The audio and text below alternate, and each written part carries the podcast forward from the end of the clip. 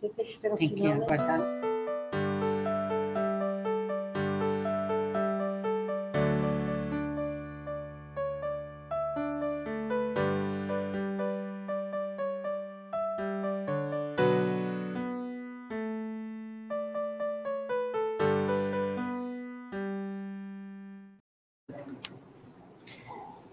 Boa tarde a todos. Que Jesus nos envolva e nós sabemos que nós hoje ganhamos a melhor parte, porque saímos de nossos lares, dos nossos compromissos e muitas vezes optamos por estar aqui para nos refazer, como foi dito aqui de início, uma limpeza áurica limpar o nosso corpo de todo, tudo aquilo que a gente acarreta, que é a nossa própria vontade, não é? Através dos nossos atos, dos nossos pensamentos, e que possamos estar aqui com a nossa mente e o nosso coração. Que a gente possa estar realmente aqui, porque existe a opção da gente estar aqui e buscar novamente o nosso lar, a nossa casa, os problemas e a nossa mente fugir, porque mente não ninguém consegue ali aprisionar momentaneamente. Então, a nossa mente, nós estamos aqui, mas a nossa mente pode querer sair e de encontro àquilo que nos trouxe aqui, na verdade. E se nós estamos aqui na tarde de hoje, é para que a gente possa é, esquecer um pouquinho, deixar de lado tudo aquilo que a gente às vezes já perdeu a fé, está desanimado, está triste. A gente deixa tudo de lado para que a gente aqui possa receber, possa nesse momento de compartilhar a presença de cada um de nós, que a gente possa nesse momento receber a presença do nosso querido Jesus através dos bons pensamentos, para que a gente possa sair daqui no final da tarde de hoje muito melhor do que quando nós adentramos aquela porta.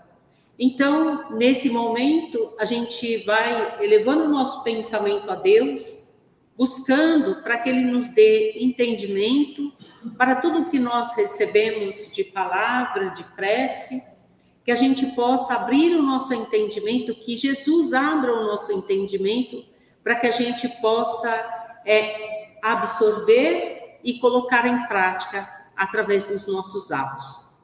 E a lição de hoje é desse livro que chama Palavras de Vida Eterna. Não é?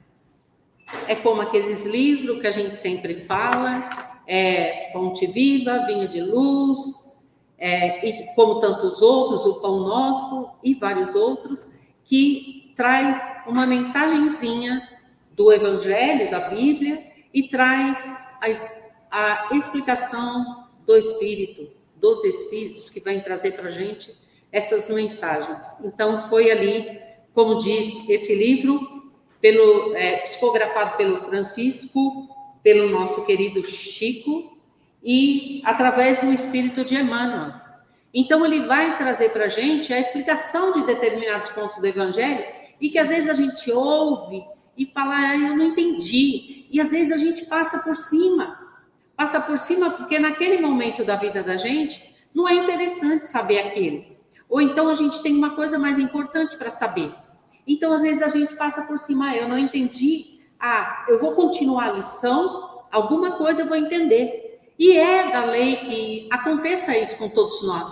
A gente vai aprendendo, aprendendo a cada dia, a cada dia, tanto que um livro de estudo, se a gente pegar aí os mensageiros, missionário, o livro nosso lá, nós vamos cada vez mais aprendendo. A gente lê, absorve um pouco daquela lição, aí daqui a um ano a gente lê novamente aquele livro, a gente absorve outras lições e a gente percebe se a gente tiver aquele né, ladinho de escrever no livro, fazer ali né, um riscadinho, e a gente vai vendo, nossa, olha, quando eu li isso aqui há muito tempo atrás, isso aqui para mim era importante. Tanto que eu risquei o livro. Mas hoje ele já não é. Porque a gente já aprendeu. E outra coisa nos chama atenção. Então é mais ou menos por aí. Esses livros que o Chico trouxe para nós são trechinhos do nosso evangelho com explicações de Emmanuel, que vem trazer para nós a explanação e a explicação dessa lição para todos nós, para facilitar, não é? Para trazer no nosso dia a dia, porque a gente tem o nosso querido Jesus e a gente pensa muitas vezes assim, um Jesus longe, um Jesus longe, que a gente muitas vezes pensa assim: como que Jesus pode chegar perto de mim? Como que Jesus pode entrar na minha vida? Pode entrar no seio da minha família? Pode transformar todos nós dentro de uma mesma casa? E aí a gente vai imaginando através dessas palavras e através dos amigos espirituais que nos auxiliam através de Jesus que estão em nossa casa, que nos ajuda e que hoje também aqui estão na casa de Manuel Bento. Então, a liçãozinha, ele vai falando no campo do verbo, não é? No, no na, na nossa palavra. O que é que nossa palavra, não é? Muitas vezes está emitindo para o outro. No campo da nossa palavra, no campo do verbo. O que nós estamos transmitindo para nós, em primeiro lugar, porque quando eu falo, essa palavra vem primeiro para mim, para depois ela ser emitida. Então, eu recebo a palavra em primeiro lugar. Então, ele fala no campo do verbo. É a lição número 62 para quem quiser procurar no Palavras de Vida Eterna. Então, ele fala: Eu, porém, eu, porém, aliás, tu, porém, fala o que convém a sã doutrina. Aí vamos ler pelo menos um trechinho aqui que ele fala assim: na atividade verbalista, emprega o homem grande parte da vida. E com, e com a palavra, habitualmente se articulam os bens e os males que lhe marcam a rota. Então, através da nossa palavra, nós articulamos o bem, mas nós também podemos articular o mal. Então, muitas vezes, a conversação é de, uma, de, um, de um momentinho, muitas vezes é assim, nossa, olha, aconteceu tal coisa, e a gente vê que o sentido negativo das coisas e as coisas negativas, ela toma um poder que ela é motivo de conversa de horas e cada um sabe um ponto. Hoje todo mundo é especialista no tempo, né? Que foi o comentário geral de todos nós durante a semana que correu. Então todo mundo é especialista em alguma coisa, mas quando a gente fala, nossa, a gente não está suportando, como é que tá esse calor e essa coisa, e a gente percebe que todo mundo tem alguma coisa para falar. E muitas vezes não é uma coisa boa e agradável de se ouvir a gente vê que aquilo se implantou, o medo se instaura e a gente fica meio apavorado, não sabendo o que fazer. É, então, toda conversação ela pode levar a isso. A gente ficar apavorado, com medo, inseguro, porque aquela conversa tomou um caminho diferente. O caminho da queixa, o caminho da reclamação, o caminho de tudo tá ruim e a pessoa não consegue pegar essa conversa e mudar. Não, olha, mas eu tenho um teto. Diante de tanto calor, eu tenho um teto que me abriga das intempéries do mundo. Então a gente muitas vezes nesse se colocando nesse caminho, muitas vezes nós esquecemos de agradecer as coisas mais básicas que nós temos as coisas que chegam para nós em abundância. A gente esquece de ver, às vezes, o que acontece, muitas vezes as pessoas, eu estava até comentando, falando, olha tudo o que aconteceu, né? E veio tudo a, a, mídia, tudo, e eles estavam mais do que certo passar para o povo o que poderia ter acontecido, mas não aconteceu da maneira como se esperava. E a gente olha assim e fala, por que será que não aconteceu? Porque Deus tem piedade da gente. Deus tem misericórdia de nós. Deus nos ajuda. Porque a partir do momento que, se eu quiser mudar minha mente, a partir do momento que eu sei de algo, eu começo a mudar o poder, mudar na minha mente e falar assim: não, ai, eu vou pedir muito a Deus. E o que a gente ouviu? Nossa, eu estou pedindo muito a Deus para que livre a gente desse temporal de coisas que podem acontecer. E livrou. E livrou. Nada mais do que Jesus, o nosso mestre amado, que toma conta desse nosso planetinho azul, nos ajudou, ajudou que nada de tão grave tivesse acontecido. Lógico que teve lugares que aconteceu algumas coisas desagradáveis, tristes, mas se a gente olhar no geral, o que era para acontecer não aconteceu. E a gente vai olhando e vai pensando, mas né, o que está por detrás disso? As nossas orações. As nossas orações. Porque nós somos um povo que ora, que acredita, que tem fé, que tem esperança de que as coisas irão mudar, de que as coisas tomam um rumo diferente, sim, a partir do momento em que as pessoas se juntam, não para reclamar, mas juntam para clamar ajuda de Deus para que apazigue. Quando a gente vê as guerras, a gente fica pensando, nossa, que apazigue os ânimos dessas pessoas que estão passando por isso, que se acalme, chega uma, uma, um, um modo de não desse caminho da guerra. Existem outros caminhos. Então, essa guerra que está lá, ela está muitas vezes dentro de nós, porque a gente procura com as nossas próprias mãos, com os nossos próprios pensamentos, nós procuramos aquilo que vai nos entristecer. A televisão está legal, você está assistindo um filme, mas de repente passa alguma coisa trágica e você vai, você percebe que a sua mente ela já não foca mais. Ela fica como que doente, ela fica como que entristecida, mas é de repente que acontece. Porque você estava bem, e a gente vai ver aquela ver alguma coisa e a gente vai querer se aprofundar naquela situação. E a gente vê o que está acontecendo.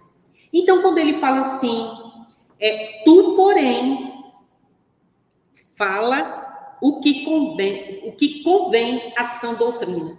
Então, nós nos designamos cristãos, todos nós somos cristãos. Aquele que procura Cristo, aquele que acredita no Cristo, que acreditou, que acredita na vinda dele, que ele veio para a terra, que nos ensinou todas as coisas como a verdadeiros amigos. E a gente sabe quando aquela pessoa é amiga da gente, a gente fala: "Nossa, eu tenho ela como minha irmã, mas ela é minha amiga". E a gente tem aquela pessoa muitas vezes mais do que um parente, do que um familiar. Porque nós escolhemos e Jesus, ele escolheu a todos nós para revelar a grande verdade. Uma grande verdade, a verdade do amor, da calma, do equilíbrio, do não julgamento, de aguardar com esperança as fases da nossa vida para que a gente possa crescer e amadurecer nas ideias. Que a gente também dê tempo para o outro, para que ele, para que ele cresça e amadureça nas suas ideias, não através do nosso julgamento. Então, quando ele está falando, não convém a um cristão procurar determinadas coisas, determinados assuntos e deixar que aquilo cresça. Tem histórias do Chico, e muitas delas, e que determinados momentos, quando ele ficava ali alguns minutinhos conversando, ele falava, o Emmanuel já aparecia para ele e falava: Não, olha, é melhor você psicografar, melhor você fazer alguma coisa, porque a conversa pode enveredar por outros assuntos. E aí seria o quê? Perda de tempo. Por que perda de tempo? Porque entristece determinados assuntos. E nós percebemos desta forma determinados momentos em nossa família, entre os nossos amigos, entre os nossos parentes, aquelas pessoas que elas são totalmente paz e amor, que elas são totalmente amor, calma, equilibradas, que para ela está tudo bem, da forma como chega, da forma como vai, ela é sempre amante da vida, da alegria e da paz, e de repente essa pessoa vai viver por algum motivo com alguém que é reclama muito. Todos nós temos esse tipo de de coisa dentro do, da nossa família e dentro dos nossos conhecidos. E aquela pessoa, depois de um longo tempo, não precisa nem ser tão longo o tempo assim, essa pessoa passa a reclamar também. E a gente começa a perceber, meu Deus, você lembra como ela era, né? Ela era muito legal, ela era muito para cima, ela tinha um otimismo, ela tinha uma vivacidade, ela tinha uma alegria de viver, e de repente parece que tudo murchou, tudo apagou. Porque isso contamina. A reclamação, ela contamina o ambiente. Basta ver esse momento que a gente passa de calor, de repente contaminou o ambiente, todas as pessoas só falavam sobre isso. Então, contamina as pessoas. Agora, imagine uma pessoa por um ano, dois anos, diante daquela pessoa, porque ela tem o poder de começar um assunto e enveredar para a reclamação. Aquela outra pessoa que não reclamava, ela passa a reclamar, porque é contagiante porque a gente acaba contaminando as pessoas à nossa volta através nossa, da nossa conversa. Mas também a gente poderia é, trazer essas pessoas para uma conversa mais elevada, para uma, olha, vamos mudar o rumo dessa prosa, vamos mudar o rumo dessa conversa, ou vamos falar de alguma coisa assim, e a pessoa vai e ela consegue, aquela pessoa que é para cima, ela fala, ai gente, não vamos ficar falando muito sobre isso, vamos falar de coisa boa. Como é bom. E aí o assunto levanta, as pessoas começam a dar risada, brincar, ficar feliz, sendo que a, a gente tem que ter em mente, a reclamação contamina. Contamina nós e contamina o ambiente. Então, tem até alguma coisa aqui que eu peguei, que eu achei bastante interessante, que fala assim: 30 minutos, 30 minutos de conversação, de reclamação. Vamos ver o que acontece. É 30 minutos de exposição todos os dias pode danificar o nosso cérebro. Tem um livro que chama é, como é, reclamar reprograma seu cérebro para negatividade. Como reclamar programa, reprograma o seu cérebro para a negatividade. Olha que coisa forte, né? Então, nesse livro está lá: reclamação constante faz com que o cérebro se configure, ele se acostuma a reclamar. Vamos. Aí a gente vai, vai olhando e vai pensando: nossa, como é verdadeiro isso? Nós estamos nos contaminando, reprogramando o nosso cérebro a apenas ficar reclamando cada vez mais. Sendo que a gente pode reprogramar o cérebro para falar: não, olha, eu vou conseguir, eu vou ser feliz, eu tenho esperança, eu tenho fé. Na verdade, nós estamos reprogramando o nosso cérebro para aquilo que é bom. Então, quer dizer, 30 minutos expostos todos os dias, nós estamos fazendo com que o nosso cérebro passe a reclamar e aquilo se torna uma coisa que todo mundo chega perto e fala assim: nossa, mas ela já chega e ela chega se lamentando. Não que as pessoas não devam se lamentar de alguma coisa, de algum ocorrido, mas a gente não deve fazer dessa reclamação o nosso caminho de vida. Porque quando a gente lembra de Paulo de Tarso, ele fala regozijai-vos sempre. Ele não falou regozijai-vos, ficais felizes sempre, quando tudo está bom. Não foi isso que Paulo de Tarso falou. Ele falou regozijai-vos sempre, estáis felizes sempre. Nós temos todos os dias que procurar algo em nossa vida, no nosso caminho, que nos alegre, que a gente olhe, que a gente consiga enxergar. No caminho como uma casa, para uma casa como essa, cada um fez uma trajetória. Um foi, veio, um veio de ônibus, o outro veio de carro, o outro veio de carona, o outro fez um caminho a pé. Mas todos esses caminhos quando a gente tem olhos de ver e ouvidos para ouvir, a gente consegue enxergar as belezas em qualquer caminho que a gente faz. Até para a nossa padaria, quando a gente vai comprar pão. A gente vai pelo caminho, mas o caminho sempre é novo. O caminho sempre é novo, porque a gente tem que procurar algo que agrade, algo que eleve o meu pensamento. E a gente encontra. A gente encontra a natureza imperando em todos os lugares. Então nós temos que ter esperança. A gente vê a própria natureza nos mostrando isso.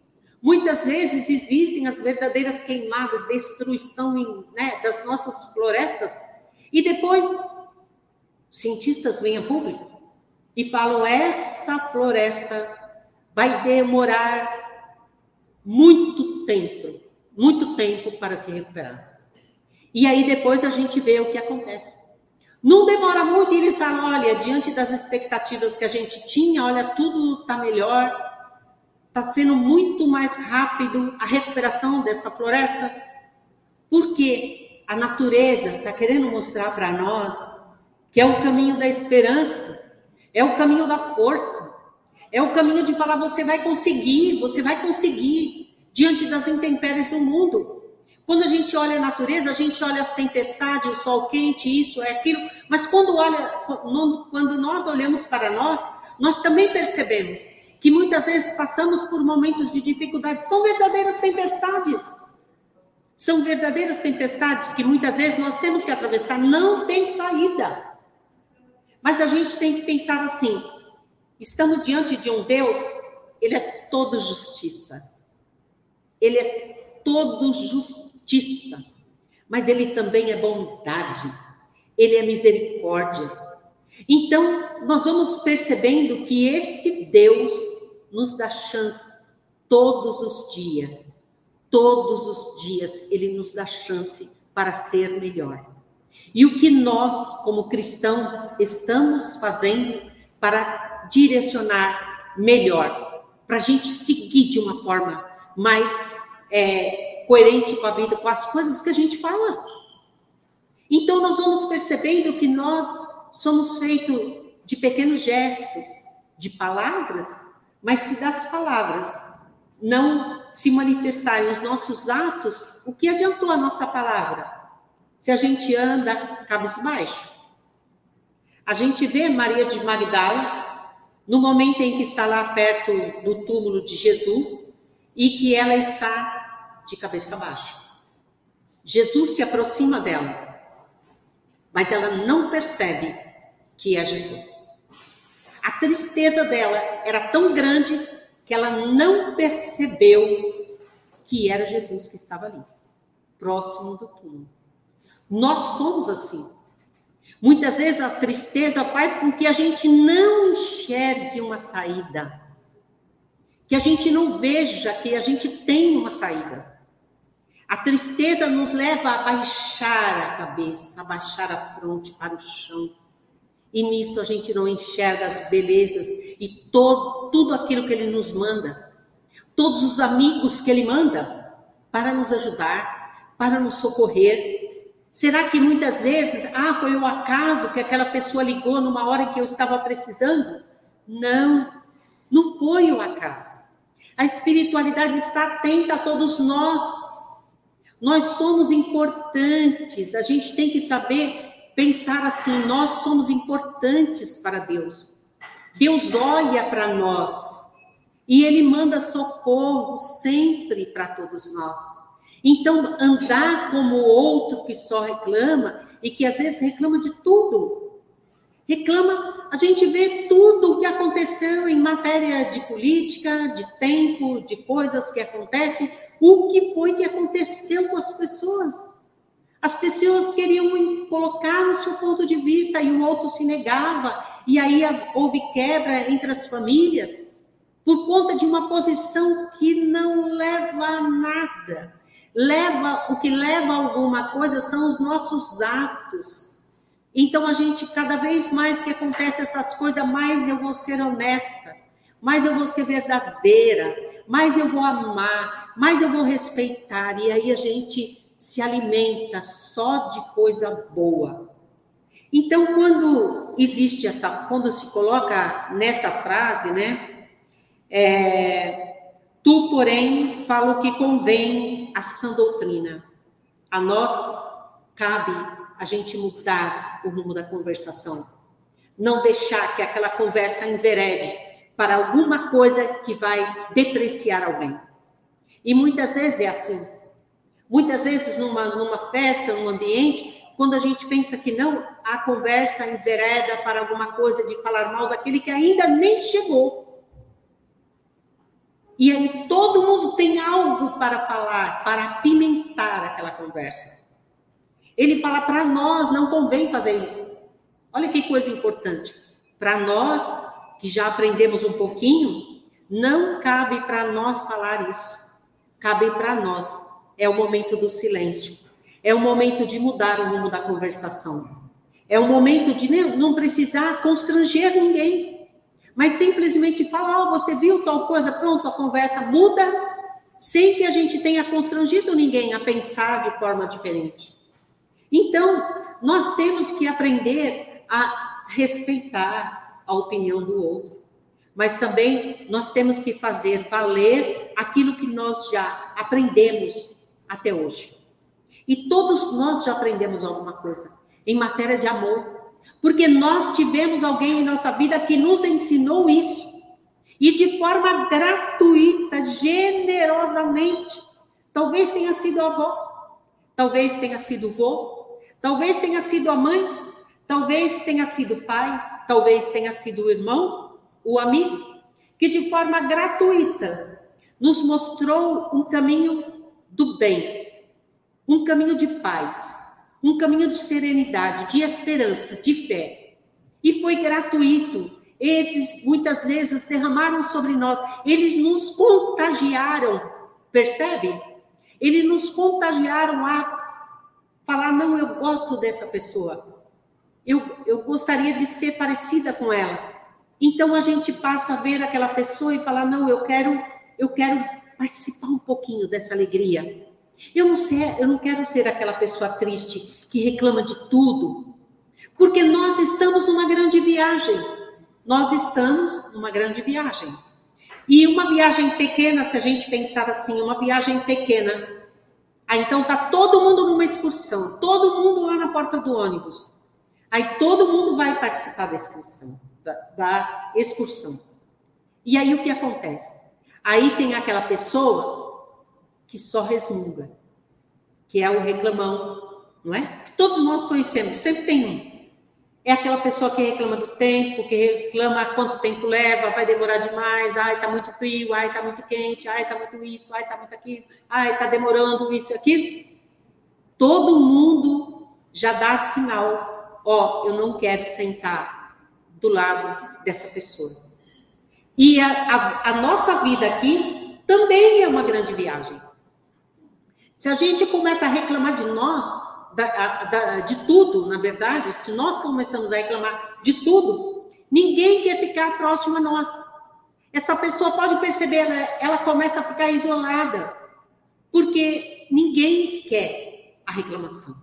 Ninguém quer viver assim, só falando, só reclamando, só reclamando. Porque a gente tem que achar alguma coisa, como ele dizia. Regozijai-vos sempre. Ele não falou para nós, olha, fica feliz sempre quando o trânsito estiver livre, quando a marginal estiver ali que você vai. Ele não falou isso. Ele falou, regozijai-vos sempre. O trânsito parou, parou, de tal forma que ninguém sai do lugar. Fica feliz ali mesmo. Fica, pense em alguma coisa. Muda o foco, porque nada vai interferir se o seu carro vai atravessar aquilo em poucas horas ou em tantas horas. Nada vai interferir.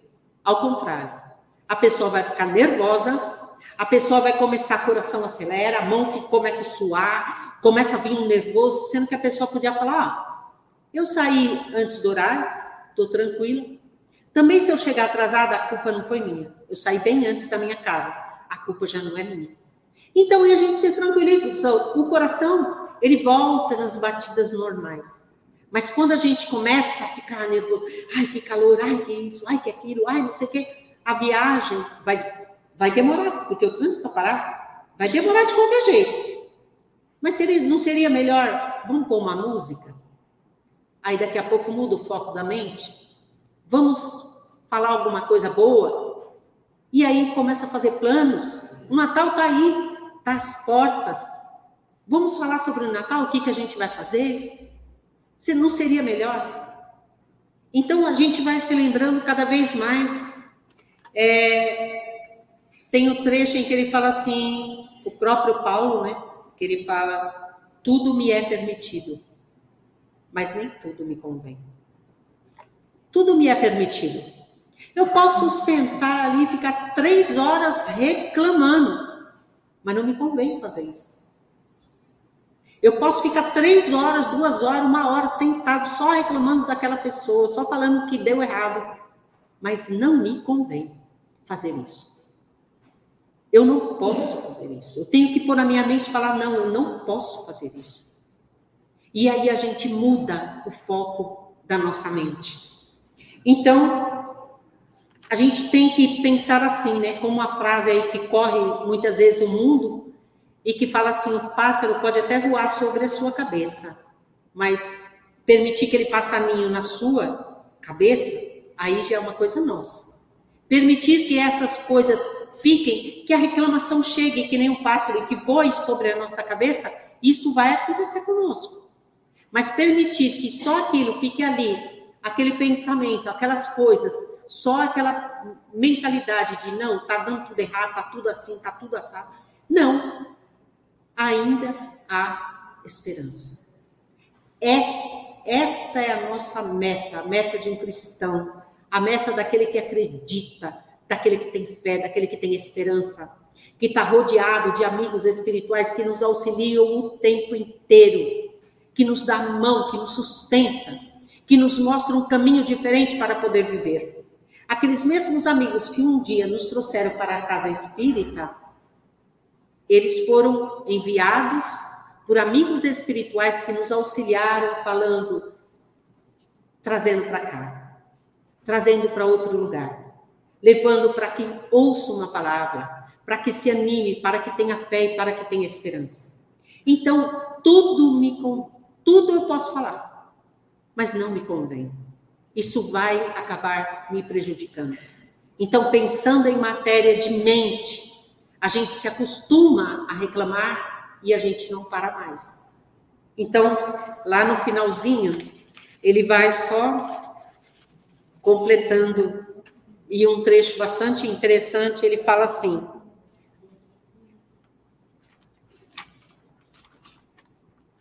Tu, porém, ele fala para nós outros, no entanto, o evangelho é, é seguro de advertência. É uma advertência que ele está nos dando. Nem tudo nos convém fazer. Ele fala, tu, porém, que somos nós. Diz-no o apóstolo, fala o que convém a sã doutrina, que são as leis, não é, da religião. Para nós, nós temos que ter força e coragem de mudar o rumo da prosa, para nos sentirmos bem e para que ninguém saia da nossa presença triste, deprimido, com medo, com insegurança. As pessoas têm que sair da nossa presença através de uma conversação falando não, agora eu tenho eu tenho mais fé. Eu acredito. Eu acredito que as coisas vão dar certo. Vai demorar, mas olha, vai chegar o momento. Ainda não é tempo de Deus de, de modificar minha vida, mas eu sei que vai chegar esse momento. Então, que ninguém saia da nossa presença triste, com medo e inseguro. Que as pessoas saiam da nossa presença diante de uma conversa, que eles saiam com esperança, que eles saiam com fé, com bastante amor no coração. E para que a gente contamine o mundo através da nossa conversação. Porque nós, como cristão, como ele fala, não é tudo que nos convém. Então, se nós estamos aqui, nós temos que, primeiro nós, dar o exemplo de transmitir a palavra de uma maneira mais clara, de uma maneira mais serena e mais tranquilizante para todos aqueles que estiverem diante de nós. Então, que assim seja, que Jesus nos abençoe, não só nessa tarde maravilhosa, mas que Ele nos abençoe todo o decorrer desta semana. As bênçãos que serão derramadas no momento do passe não são pequenas. Não são pequenas. Mas depende da nossa receptividade. Que a gente abra, como diz assim, abra a mente e o coração para receber e receber em abundância. É muitas bênçãos que caem sobre nós, para que nós possamos retornar aos nossos lares muito melhor que quando nós entramos por aquela porta ali. Que assim seja, agora e sempre. Que assim seja. Graças a Deus.